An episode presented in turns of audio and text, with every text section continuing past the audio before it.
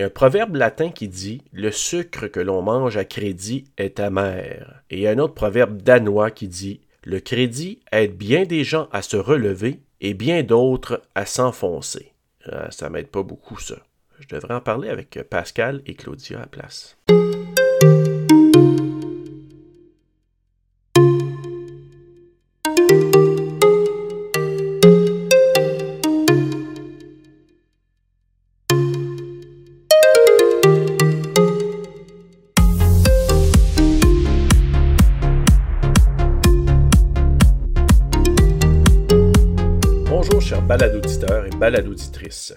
Ici Serge Lafrenière, conseiller en emploi, animateur de balado CGEO, père de famille et quoi d'autre. Aujourd'hui, je discute du crédit avec Pascal et Claudia, conseillères en éducation financière au CJEO. Quel est ton rapport avec le crédit? Bon? Moins bon? Ça te fait peur? Ou ça te fait faire des folies? Mais je t'invite à écouter attentivement et à prendre des notes. Tu risques d'en apprendre pas mal. Pascal et Claudia, bonjour mesdames. Bonjour. Bonjour Serge. Comment allez-vous? Ça va super bien, merci. Et toi? Absolument, absolument. Donc euh, aujourd'hui, on va parler du, euh, crédit. J'aimerais ça savoir euh, qu'est-ce qui vous a inspiré à vouloir parler du crédit comme ça aujourd'hui? Le crédit, c'est un sujet en éducation financière qui est toujours un peu mystérieux. Hein. C'est un petit peu notre le, tabou de, la finance. On sait, ne sait pas trop comment l'approcher. Et les gens, des fois, en ont peut-être une perception euh, pas évidente. Puis ça m'amène, Serge, à avoir le goût de faire les choses un peu différemment ce matin. Euh, et si on commençait par nous te poser une question avant que tu nous poses des questions, puis on va aussi inviter les auditeurs à se la poser, cette question-là. Alors, sur une échelle de 1 à 10, 1 étant une perception très négative et 10 étant une perception extrêmement positive, quelle serait ta perception du crédit? Je te mettrais peut-être un 6. Un 6. Donc, un petit peu plus dans le positif, mais il y a quand même un besoin de prudence. Peut-être que ça va changer après avoir discuté avec vous, là, peut-être. Euh, c'est très intéressant. Euh, effectivement, je t'invite à te rappeler ta réponse, puis on se reposera la question après notre, euh, notre épisode d'aujourd'hui voir si ta perception, elle a changé. Puis nos auditeurs, évidemment, on vous invite à faire la même chose. Donc, vous nous direz en commentaire si votre perception a changé ou pas au fil du balado. Et réellement, le crédit, comment on peut, euh, on peut vraiment euh, donner une définition à, ce mot-là? Bien, en fait, Serge, la définition qu'on donne le plus souvent dans nos ateliers et la, plus, la définition la plus vulgarisée, c'est que le crédit, c'est de l'argent qu'on emprunte. Ce n'est pas ton argent, mais euh, c'est vraiment de l'argent que tu vas aller demander à quelqu'un de te faire un prêt. Euh, c'est vraiment la définition la plus simple et puis c'est la définition qui euh, va nous aider à mettre en garde un peu les participants sur son utilisation. Donc, définition crédit, de l'argent emprunté. Donc, ça situe bien les choses. C'est pas de l'argent qui m'appartient. Donc, dans le fond, c'est, comme si tu demandais à quelqu'un, l'autre bord de la rue, de lui dire OK, passe-moi de l'argent. Mais finalement, cet argent-là, c'est pas un, cadeau gratuit. C'est quelque chose, tu dis, à un moment donné, il y a un retour là-dessus. D'ailleurs, il y aurait aussi, quand on parle de justement du crédit, on parle de l'intérêt. Ce qui fait en sorte que, comme je dis, si j'emprunte à mon voisin qui me dit Ah, ça va me faire plaisir de te passer de l'argent, Serge, mais euh, tu me, tu me le rendras avec quelques dollars de plus. Donc, aurais-tu une définition facile, très simple, comme tu l'as fait avec le crédit, là, euh, je trouve que tu l'as mis très, très euh, bien vulgarisé. Pourrais-tu m'en parler justement au niveau de, l'intérêt, ou Claudia, peut-être, tu pourrais m'en parler de, ce que ça peut vouloir dire, l'intérêt? En fait, l'intérêt, tu l'as très bien décrit en donnant l'exemple de ton voisin. L'intérêt, pour se donner une définition simple et courte, c'est le coût de ton emprunt. Donc, le crédit, ce qu'on peut se dire, c'est que ce n'est pas nécessairement gratuit. Donc, les intérêts, c'est l'argent qui s'ajoute à notre emprunt. vous me simplifiez ça ce matin, là, c'est vraiment bien. Euh, on m'a déjà parlé que l'intérêt simple, puis il y avait de l'intérêt simple et de l'intérêt composé. Euh, là, on commence à aller dans un petit peu plus deep un peu, donc euh, je vais être vraiment attentif à ce que vous allez dire. Mais c'est quoi la différence entre l'intérêt simple et l'intérêt composé? Puis je suis sûr que plusieurs personnes qui vont être à l'écoute et qui vont se dire, OK, euh, expliquez-moi parce que je vais être honnête avec vous. Personnellement, je ne pourrais pas vous l'expliquer présentement. Alors, allez-y. Oui, donc euh, il y a une citation assez célèbre de M. Euh, Albert Einstein qui dit que les intérêts composés sont la huitième merveille du monde. Celui qui comprend ce principe le gagne et celui qui ne le comprend pas le paye. Donc, je vais vous expliquer maintenant comment un peu ça fonctionne, l'intérêt simple versus l'intérêt composé avec un exemple. Mettons que j'emprunte 1000 dollars à du 5% d'intérêt. 5% d'intérêt sur 1000 dollars, donc 5% de 1000 dollars équivaut à 50 dollars. Donc, quand on parle d'intérêt simple, à la fin de mon mois, si je n'ai pas repayé mon emprunt, je vais devoir 1050. Donc, le 1000 dollars plus le 50 dollars d'intérêt. Si encore une fois, le prochain mois, je n'ai pas la totalité pour le payer, l'intérêt va encore être calculé sur le 1000 dollars de l'emprunt initial. Donc, on va toujours venir rajouter un 50 à mon emprunt. Ça, c'est de l'intérêt simple. C'est de l'intérêt qui. Oui. Excuse-moi. Donc, si je comprends, on va prendre, mettons, premier, deuxième mois. Je dois 1000 deuxième mois, je dois 1050. Mettons que je n'ai rien payé encore. Ça veut dire que le mois suivant, je suis rendu à 1100. Exactement. Ainsi de suite. OK. La différence avec l'intérêt composé maintenant, c'est que ton deuxième mois, si tu ne payes pas ton 1050, le 5% d'intérêt va être calculé sur ce que tu dois. Donc, le 1050 maintenant va être utilisé pour calculer le 5% d'intérêt. Donc, de l'intérêt composé, ce qu'il faut comprendre, c'est que euh, tu payes de l'intérêt sur de l'intérêt. Donc, le montant va augmenter pas mal plus rapidement. En fait, les sortes de crédits les plus communs de nos jours, c'est en effet du, euh, de l'intérêt composé et non de l'intérêt simple. Donc, et ça veut dire que la personne, et là peut-être qu'on va y arriver un petit peu plus tard, mais la personne qui ne donne pas, mettons, exemple, son 50 de base pour dire, OK, je reviens à ça, puis tranquillement, je vais essayer de reprendre le dessus, ça veut dire que si tu laisses un peu de montant que tu n'as pas remboursé sur le 50 initial que tu n'as pas, que pas euh, remboursé finalement, c'est que tu vas avoir de l'intérêt composé sur ce, sur, ce, le, solde comme tel. Là. OK. Effectivement. OK, parfait.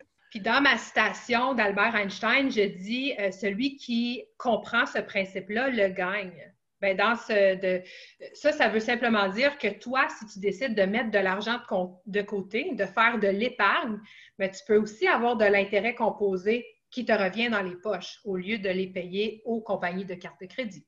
C'est ça. Sinon, c'est les compagnies de carte de crédit qui gagnent. Exactement. Mais si je ne connais pas moi, mon taux d'intérêt sur ma carte de crédit, euh, que à quel endroit je peux regarder ça ou je peux trouver ça? C'est une bonne question. Euh, tout d'abord, il y a le contrat que tu as signé avec ton institution ou euh, la compagnie de crédit. Donc, avant d'entrer dans une situation de crédit, il y a un contrat que tu dois signer. Donc, le taux d'intérêt se retrouve dans ce contrat-là. Aussi, tu vas recevoir un relevé à tous les mois. Donc, que ce soit un relevé papier que tu reçois par la poste ou un relevé qui va tomber dans ta boîte courriel, ton taux d'intérêt va être marqué sur ce euh, relevé-là. OK, parfait. Donc, c'était à l'affût, puis de garder, peut-être d'avoir une petite place dans le classeur pour mettre ces, documents de crédit ou d'avoir peut-être un dossier crédit dans notre courriel, puis vraiment regarder ces choses-là attentivement. Absolument, c'est super important. Mettons que j'ai un crédit à 20% d'intérêt, OK? Est-ce que je vais payer la même chose au bout du compte si je le paye en un an ou deux ans à 20% d'intérêt? Même si c'est le même taux d'intérêt, euh, en fait, à cette question-là, la réponse serait non. Il y a plusieurs facteurs qui vont influencer le coût du crédit. Donc, en plus de l'intérêt, le temps de la période finalement euh, de remboursement a un impact. Il y a aussi la fréquence des paiements et évidemment le montant de base emprunté, qui sont tous des critères qui vont influencer le coût de l'emprunt euh, au bout du compte. Donc, c'est pour ça qu'il y a une bonne réflexion à avoir avant de, prendre un emprunt, que ce soit un emprunt, un prêt personnel, que ce soit euh, d'aller s'acheter une maison ou une voiture. Il faut prendre en considération non seulement le taux d'intérêt, mais aussi le temps sur lequel on veut rembourser notre prêt. OK. Par exemple, quelqu'un qui a, là, on parle d'un 20% d'intérêt, là, mettons sur, la carte, mais mettons que tu as des, euh, des marges, euh, des genres de marges de crédit à un taux d'intérêt plus bas. C'est pas juste le pourcentage d'intérêt, c'est vraiment de dire, OK, si je le mets sur cinq ans, ça peut me revenir à payer la même chose que de le payer à du 20% sur un an ou deux si je ne fais pas des paiements qui ont de l'allure. Oui, ce serait un calcul à, s'asseoir et à faire, effectivement, mais c'est vrai qu'un taux plus bas, c'est quand même intéressant, mais si on le paie plus longtemps, euh, ça peut quand même revenir à des gros montants. Pour se donner un exemple, sans entrer dans les détails, mais quand on voit les taux d'intérêt sur des hypothèques, c'est loin d'être du 20% en ce moment, on tourne autour de du 2% à peu près. Et mhm. pourtant, c'est des très gros montants parce que le montant de base, 2% ben, du prix d'une maison, ça peut aller vite. Exact. Surtout sur le nombre d'années. Mais dans le fond, ça serait peut-être bon de s'asseoir à un moment donné, euh, si on n'est pas très, très euh, calé dans le domaine, de s'asseoir avec quelqu'un et de dire OK, je vais faire un, calcul sur un taux d'intérêt plus bas, mais c'est quoi le, le, temps que je devrais prendre pour que ça vaille la peine versus un, taux d'intérêt plus élevé? Donc, tu sais, les calculs, à un moment donné, il faut les faire euh, euh, seul ou avec quelqu'un de qualifié. Absolument, absolument. OK, parfait. Euh, justement, il y a différentes formes de crédit. Pouvez-vous m'en parler? Oui, euh, vous allez voir, il y en a vraiment beaucoup. Donc, moi et Claudia, on va vraiment se partager la tâche de vous les expliquer euh, d'une façon le plus simple possible. Donc, moi, je vais commencer tout d'abord avec la carte de crédit universelle. Donc, vraiment, les cartes de crédit qu'on peut aller se chercher euh, chez n'importe quelle institution financière. Donc, ces cartes de crédit-là, dans le fond, c'est environ du 20% d'intérêt. OK? Il y a aussi les cartes de crédit en magasin. Les cartes de crédit en magasin vont souvent être allouées à un magasin spécifique. OK? OK, on pas de nom, mais mettons des magasins de meubles, genre. Oui, effectivement. Et puis ces cartes de crédit-là, ça peut être du 29 à du 33% d'intérêt. Par contre, euh, souvent, tu vas pouvoir avoir des, récompenses, des, des bonnies de l'or en magasin. Donc, souvent, c'est comme ça qu'ils vont venir euh, chercher leur clientèle. Ce qui est important de comprendre avec ces deux sortes de cartes de crédit-là, c'est que tu as un délai de grâce. Le délai de grâce, c'est quoi? Mais c'est un montant de temps que tu as entre l'achat d'un bien et la date d'échéance pour repayer sur ton relevé de carte de crédit. Si tu repayes le montant en totalité pendant cette période-là, tu payes 0% d'intérêt. Donc ça, c'est quand même très intéressant euh, si tu es quelqu'un qui fait un budget, qui est atteint dans tous ses paiements, ça peut être avantageux d'aller chercher une carte de crédit qui t'offre justement des récompenses. Euh, d'autres genres de crédits?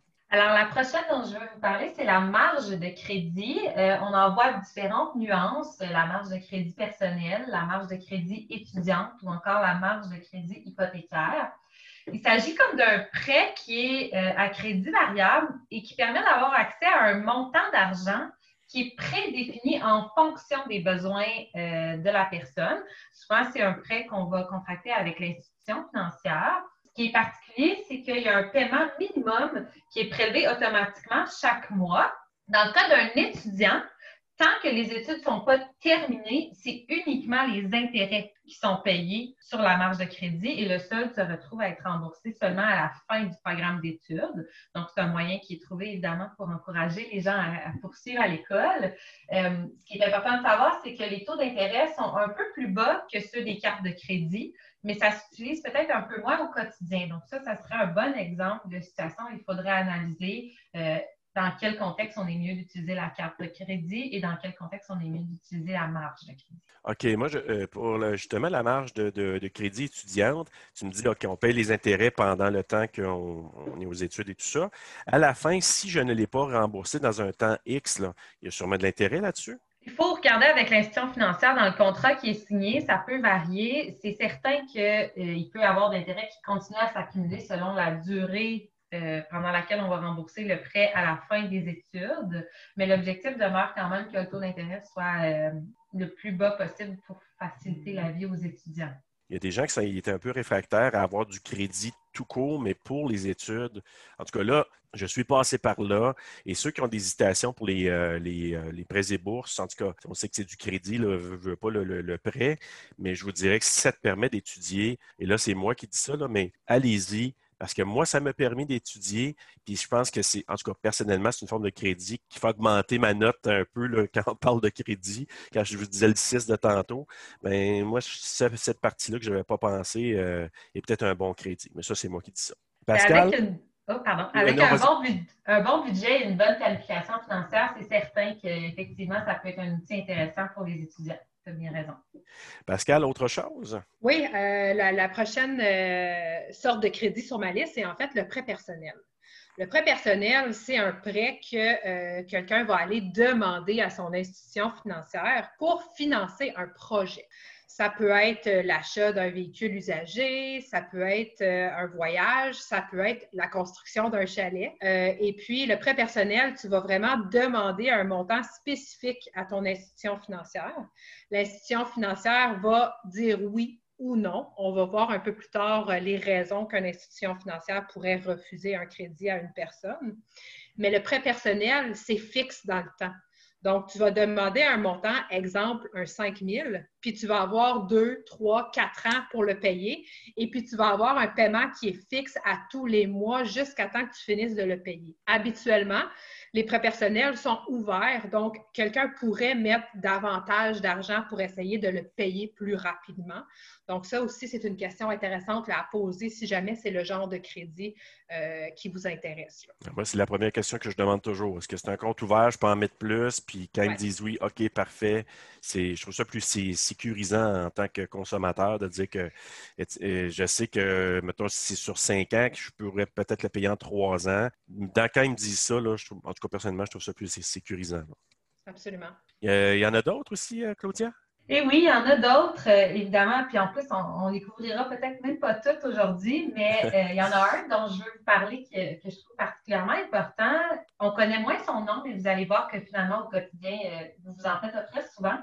C'est ce qu'on appelle le compte d'achat à crédit. Ça, c'est du crédit qui est offert par un détaillant euh, pour ses propres ventes, donc souvent du type acheter maintenant et payer plus tard. On entend souvent aussi des pubs à la télé, par exemple, euh, où on dit qu'il n'y a même aucun intérêt si on paie sur 12 mois. Euh, ce qui est intéressant avec ça, c'est de bien lire le contrat quand on le signe, parce que souvent, ça peut sembler être une offre imbattable à première vue, ce qui est, tout à fait correct. On le trouve entre autres pour l'achat des meubles, des électroménagers, même une piscine. Mais souvent, dans les petits caractères en bas, ce qu'on va voir, c'est que si on oublie un paiement, bien, les ah. intérêts sont euh, rétroactifs, comme on pourrait dire, dans le sens où là, on va les réajouter pour l'ensemble du prêt et on va les payer. Et les taux sont très, très élevés. Là, on peut parler de 30, 35% Donc, c'est super. Oui, exactement.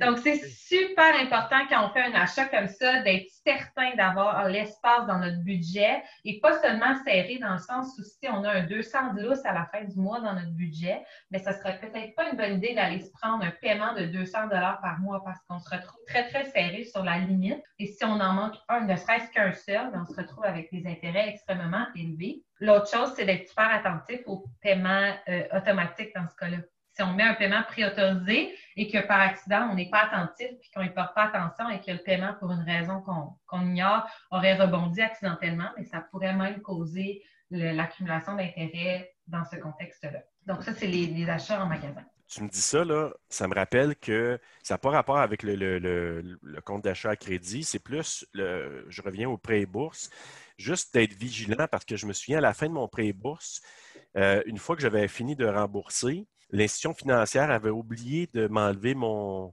l'espèce de, retrait dans mon compte. Donc, euh, je me suis aperçu de ça après trois mois. Je me suis dit, hey, comment ça qu'on m'enlève encore de l'argent? Puis là, finalement, ils m'ont remboursé. Mais tu sais, c'est d'être vigilant. Mais ce que tu m'apprends, je savais que si tu sautais des paiements, il pourrait avoir des, problèmes, mais je ne savais pas que ça pouvait être aussi élevé à, mettons, à du 30% Fait qu'il faut être vraiment vigilant pour ça. Absolument. Puis ça, c'est le genre de. On le sait, lire des contrats, c'est pas toujours euh, quelque chose qu'on fait attentivement. On a tendance à lire en diagonale, mais ce genre de contrat-là, c'est vraiment le style que au moins prenez-en une copie, ramenez-la à la maison, puis ayez-la dans vos dossiers si vous ne l'avez pas lu au complet sur le coup.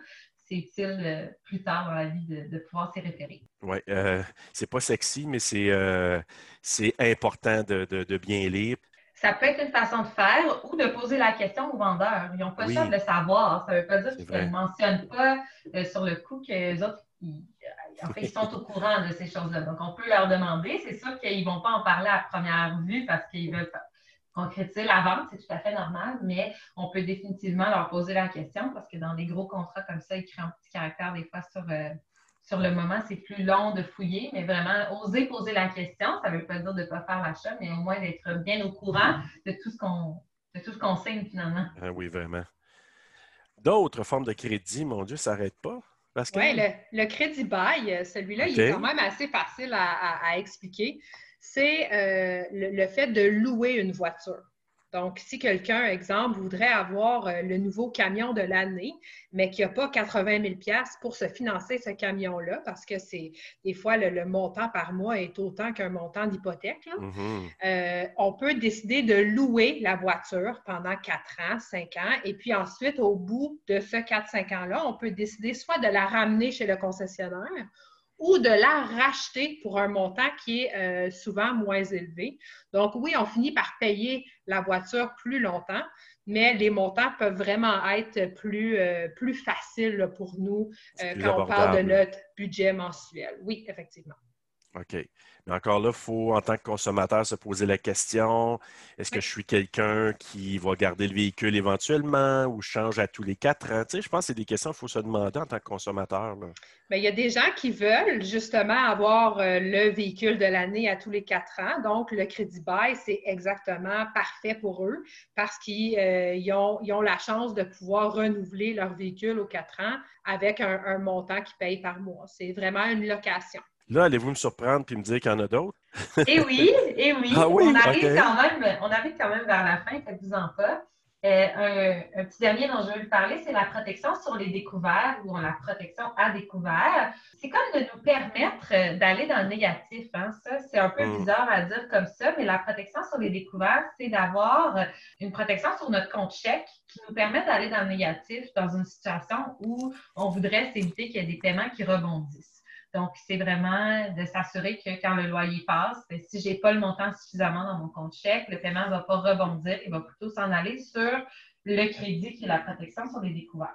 C'est sûr que les taux d'intérêt sont assez élevés dans ces contextes-là, donc c'est vraiment une solution de dernier recours, mais elle est là pour nous protéger et au moins, et ça, on va revenir sur ce, sur ce sujet-là, mais ça n'aura pas un impact direct et automatique sur le, la cote de crédit ou le dossier hmm. euh, de crédit de la personne parce que le paiement ne va pas rebondir. Oui, il y a un bon côté à une situation un peu moins évidente. Là, là y a-t-il d'autres choses là-dessus? Ouais. Ben, oui, il y en a une ah petite dernière qu'on va vous présenter avant d'aller peut-être jaser un peu du dossier de crédit. C'est euh, euh, le deuxième, troisième chance au crédit. Ça, il y a plusieurs euh, entreprises qui vont offrir ce genre de crédit-là, surtout les, des compagnies de crédit privées. Il y a aussi des concessionnaires automobiles qui vont offrir ce, ce type de crédit-là. Ce type de crédit-là, euh, je fais une petite mise en garde parce que c'est vraiment un crédit qui est offert aux gens qui n'ont pas nécessairement un beau dossier de crédit. Les gens qui ont de la misère à faire leur paiement à temps, que leur réputation financière n'est pas la meilleure, ces compagnies-là vont offrir du crédit, mais à des taux d'intérêt qui sont énorme. Mm-hmm. Je vous donne un exemple concret un peu pour vous mettre, euh, pour, pour que, que, vous compreniez un peu mieux. Là. Euh, un véhicule, des fois, ça peut être financé à un taux d'intérêt de quoi, Serge, à peu près? Euh, j'essaie de penser. Moi, j'ai déjà eu à du 1% puis j'en ai eu à des fois, moi, je te dirais à du 2-3 à peu près. OK. Mais moi, j'ai déjà des parties qui sont venus, euh, puis plusieurs en fait, là, euh, dans nos bureaux, qui ont fait affaire avec des, des, compagnies de deuxième, troisième chance au crédit, qui ont fait financer leur véhicule à du 29% d'intérêt. Oh. Ouais. Avec des compagnies de deuxième, troisième chance il faut faire attention, c'est des taux d'intérêt qui sont énormes. Puis vu que c'est un, un préfixe, l'achat d'un véhicule, donc ce 29% d'intérêt-là, tu vas l'avoir payé à la fin de ton terme. Donc, une petite mise en garde. Puis surtout, ce que nous, on dit, c'est, Claudia l'a nommé tantôt, mais c'est super important de lire le contrat. Puis si on n'est pas à l'aise de lire euh, sur place, euh, chez le concessionnaire ou chez l'institution financière, demande de partir avec une copie du contrat pour que tu puisses dormir là-dessus, pour que tu puisses euh, demander des questions à quelqu'un à qui tu as confiance, quelqu'un que tu sais qui est un peu plus euh, allumé sur le crédit puis comment ça fonctionne. Poser des questions. Le, crédit va être là demain. Même si tu prends la journée pour y penser, il va être là demain quand tu vas être décidé de oui ou non euh, de, prendre ce crédit-là. Prenez le temps. Ne signez pas un contrat que vous ne comprenez pas, surtout, s'il vous plaît. Oui, mais on nous met beaucoup de pression. Tu sais, souvent, on va nous dire, il faut que tu, signes là. Euh, on sent énormément de pression. Fait que dans le fond, c'est de résister à ça puis de dire, donne-moi une nuit pour dormir là-dessus, puis euh, je vais revenir avec ma réponse un peu plus tard. Éviter d'être trop spontané dans ton achat. Là. Oui, absolument. Puis quand on a euh, plus de connaissances, on se sent plus à l'aise d'être plus ferme sur nos décisions. Je pense que l'éducation, de, comprendre un peu euh, le concept de, crédit, ça peut vraiment aider une personne à faire des décisions qui sont plus sages pour, sa, pour sa vie financière, en fait. Donc, on parlait du dossier de crédit tantôt. Euh, Pascal t'a amené ça. Euh, c'est quoi, euh, Claudia, vraiment, pour bien comprendre, c'est quoi un dossier de crédit? En fait, le dossier de crédit, c'est géré par une de ces, en fait, ces deux compagnies-là. On peut l'obtenir auprès de Equifax et TransUnion. C'est un, ça ressemble un peu à un bulletin scolaire, étrangement. Hein. C'est un document dans lequel on retrouve tous nos antécédents par rapport à nos dépenses que ce soit positif ou négatif. Donc, ce n'est pas juste euh, Ah, il a oublié de faire un paiement tel jour. C'est aussi les, 30 autres fois où on a fait le paiement à temps. on y retrouve tous nos emprunts, on y retrouve tout ce, qui, tout ce qui est lié en fait au crédit, mais plus que ça. Exemple, notre contrat de cellulaire s'y retrouve, euh, notre hypothèque, notre paiement de voiture, nos cartes de crédit, nos paiements d'assurance. Donc, vraiment, euh, ce dossier-là sert à évaluer la constance d'une personne à payer le montant exigé à la date demandée. Donc, ce que ça veut dire, c'est que ce n'est pas nécessairement grave d'avoir beaucoup d'emprunts ou beaucoup de crédits si on fait toujours tous nos paiements à temps c'est sûr qu'en même temps, il y, a, une limite à l'espace de crédit disponible en fonction du revenu. On ne peut pas faire des emprunts à l'infini, mais vraiment, l'impact sur le dossier de crédit, ce n'est pas de savoir si tu payes ta carte au complet ou ton paiement minimum, mais c'est de s'assurer que tes paiements sont faits dans les temps. Après ça, on pourra vous parler de pourquoi c'est plus intéressant de faire le paiement au complet, mais reste que par rapport au dossier de crédit, vraiment, le mot d'ordre, ce serait ponctualité dans les paiements.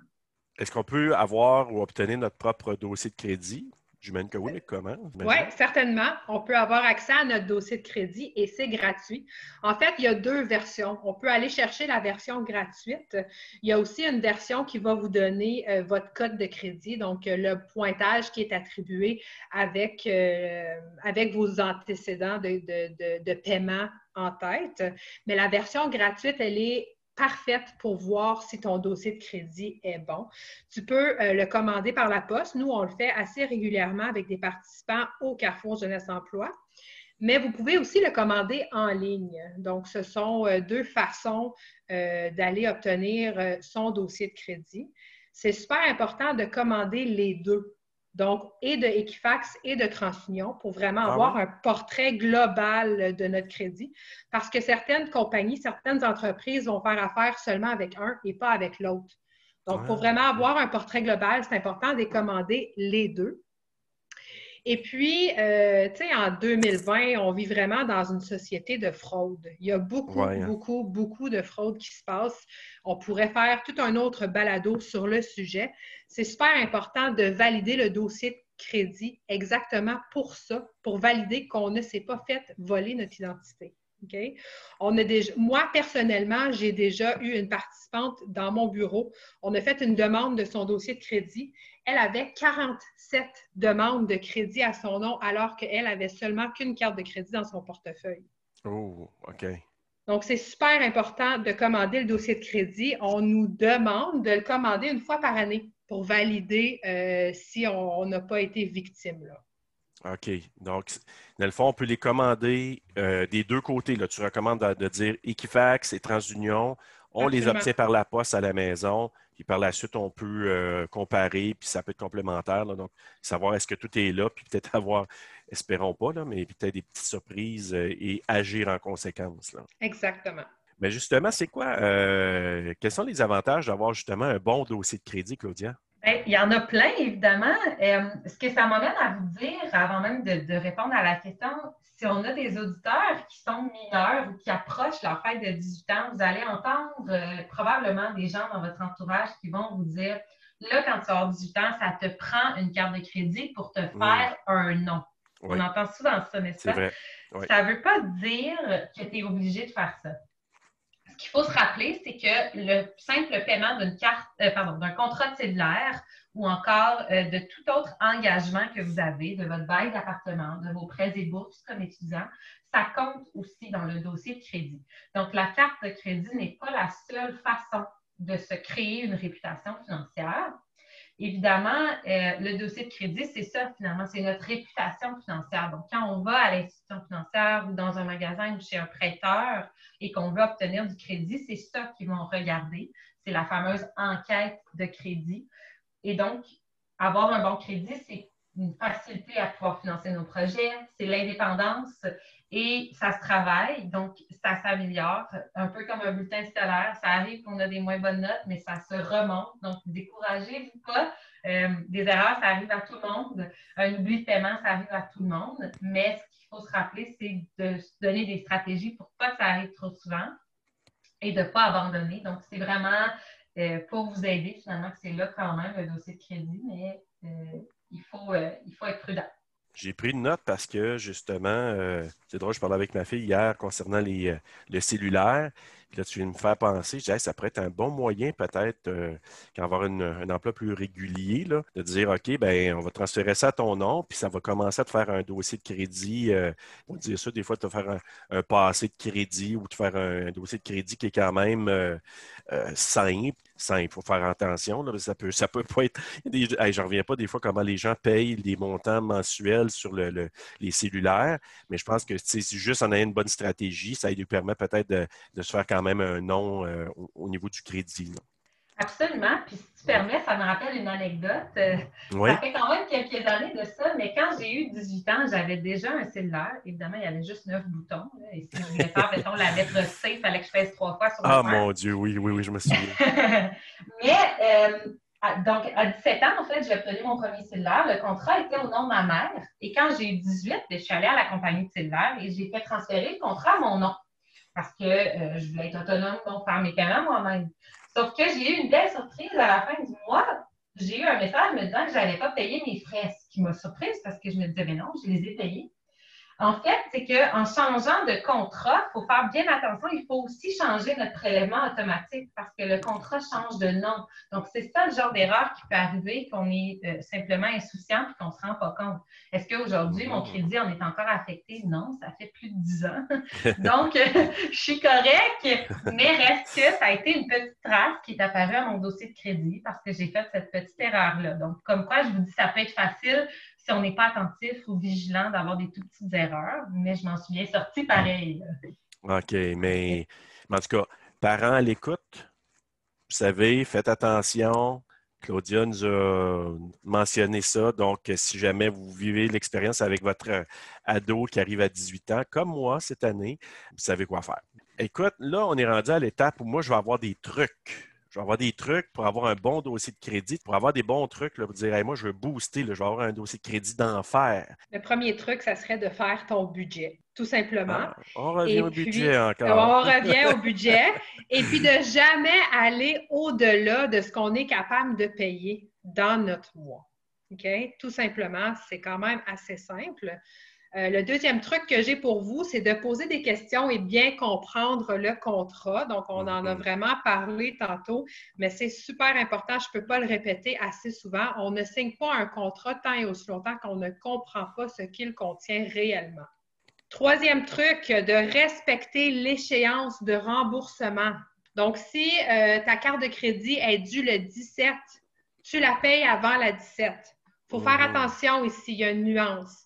Si tu la payes directement à ta compagnie de carte de crédit, tu peux la payer le 17. Mais si tu le payes au travers de ton institution financière, puis la carte de crédit est avec une autre institution financière, tu dois prévoir un 3 à 5 jours ouvrables pour que le paiement se rende. OK? Un délai, là il y a un délai, c'est super important de, respecter ce délai-là parce que les compagnies euh, de cartes de crédit, ils ne gêneront pas pour empocher les, euh, intérêts. Quatrième truc, si tu es incapable de payer le montant au complet de ta carte de crédit ou d'un crédit, au moins on paye le paiement minimum à la date demandée. Parce que le dossier de crédit, Claudia l'a nommé, c'est vraiment, euh, c'est vraiment ça euh, qui va déterminer si tu as un bon dossier de crédit ou un mauvais dossier de crédit. Est-ce que tu es cohérent? Est-ce que tu es constant? Est-ce que tu payes toujours le montant demandé à la date? Puis finalement, ben, si jamais ça, parce que ça arrive à tout le monde, des imprévus, si jamais tu n'es pas capable justement de, euh, de payer ton crédit à la date demandée, sauve-toi pas de ton prêteur. Appelle-le. Explique-lui la situation. On est tous des humains avec des imprévus. Appelle et puis eux, ils vont se faire un plaisir de faire un, entente de paiement avec toi. Et ça, j'imagine, c'est quelque chose que vous avez fait à quelques occasions avec des, euh, gens qui sont allés vous voir au Carrefour? Absolument. Puis euh, on le voit là physiquement dans la personne quand on fait ce genre d'intervention-là avec eux. Euh, quand on leur dit que c'est possible, on voit vraiment là, le poids, le poids descendre là, parce que ça leur fait du bien de savoir que, OK, je vais être capable d'y arriver là, sans, sans, sans me cacher, sans. OK. Alors, chers collègues, avez-vous vécu une expérience négative en lien avec le crédit? Moi, je vais commencer. J'en ai une, mais je la nomme ben, je la nomme en fait tout le temps en atelier. Là. Quand j'ai eu mes 18 ans, j'ai euh, reçu des appels. Des appels, un de mon institution financière et puis un autre appel de, euh, de, mon, de mon institution euh, d'enseignement, là, où est-ce que j'allais à l'école dans le temps. Et puis, les deux m'ont offert une carte de crédit. Et puis, ben moi, j'ai accepté, étant la petite fille de 18 ans qui veut vivre sa vie et qui veut gâter ses amis et qui veut euh, un peu euh, vraiment dépenser au-delà de ses moyens. Euh, je me suis vraiment mis dans le pétrin. J'ai accumulé une dette énorme sur ces deux cartes de crédit-là. Ça m'a pris des années à m'en sortir. Et puis, je ne veux même pas commencer à calculer l'intérêt que j'ai payé au, euh, au, courant des années que j'ai remboursé ces montants-là. Mais ça a été vraiment une expérience d'apprentissage pour moi. C'est là où est-ce que, euh, curieuse comme je suis, je suis allée en ligne, je me suis renseignée davantage, j'ai posé des questions à mes parents. C'est là où est-ce que j'ai vraiment compris que le crédit, c'était quelque chose d'important dans une vie, mais surtout euh, quelque chose qu'il faut comprendre et qu'il faut bien utiliser. Claudia, en as-tu une expérience euh, qui était peut-être un peu moins heureuse au niveau du crédit, à part l'affaire du cellulaire dont tu parlais tantôt? J'essayais de penser, je m'y jetais là-dessus. J'avoue que moi, j'ai toujours été très sage. Une chose qui me revient en tête et qui m'a toujours fatiguée avec le crédit, c'est ma première année d'université. J'allais m'acheter une voiture. Euh, je l'ai acheté usagé, mais quand même à paiement. Elle avait à peine 3 ou 4 ans, donc c'était probablement un retour de location, mais qui me coûtait quand même un montant par mois. Mais malgré que j'étais assez ponctuelle dans mes paiements, j'ai fait une demande à mon institution financière pour faire augmenter ma limite de crédit parce que je voulais être capable de mettre la totalité de mes paiements de session universitaire sur ma carte de crédit. Une session, euh, en tout cas, dans, dans mon temps, c'est à peu près 1500. Je pense que ça tourne autour de ça encore. Et euh, j'avais été refusée. Puis ça, ça m'avait beaucoup ébranlé parce que je me disais, voyons, je suis super bonne dans mes paiements, euh, je fais tout correctement. Donc, pourquoi est-ce que j'ai été refusée pour l'augmentation? Et ils m'ont expliqué qu'en fait, c'est qu'avec l'empreinte de ma voiture, ben, même si je la payais sur cinq ans, le montant total était comme dans ma limite de, ce que je pouvais emprunter cette année-là. Donc, ça aussi, c'est une chose qu'il faut faire attention de ne pas faire trop de demandes de crédit dans la même année, même si on a un bon crédit. Fait que, ben, évidemment, j'ai trouvé d'autres solutions pour payer mes sessions euh, en partie euh, en, deux versements parce que ma limite de crédit ne permettait pas de les payer euh, en un seul coup. Pensez-vous qu'on peut vivre sans crédit du tout? Oui, mais en fait, suite à mon, ma, petite expérience, moi, j'avais découpé mes cartes de crédit, on s'entend, pour pouvoir les repayer. Puis quand j'ai euh, terminé de payer ça, j'en ai pu, euh, j'en ai pu re jusqu'à vraiment tout récemment. Euh, donc, j'ai vécu vraiment de longues années sans avoir de carte de crédit. Et puis, j'étais très correct avec ça.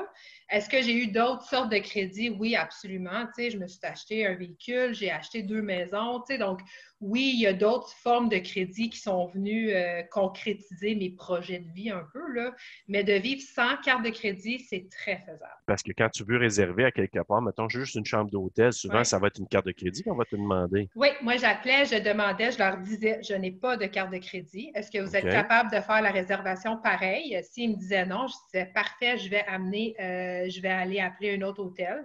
Puis euh, des fois, ça me prenait trois, quatre appels, mais je venais à bout de trouver un hôtel qui acceptait. OK, bien ça, tu m'apprends ça parce que moi, euh, on dirait que j'avais le premier réflexe, ils vont tous demander euh, des, une carte de crédit assurément, mais tu me dis que ça peut, ça peut arriver que tu peux réserver sans carte de crédit.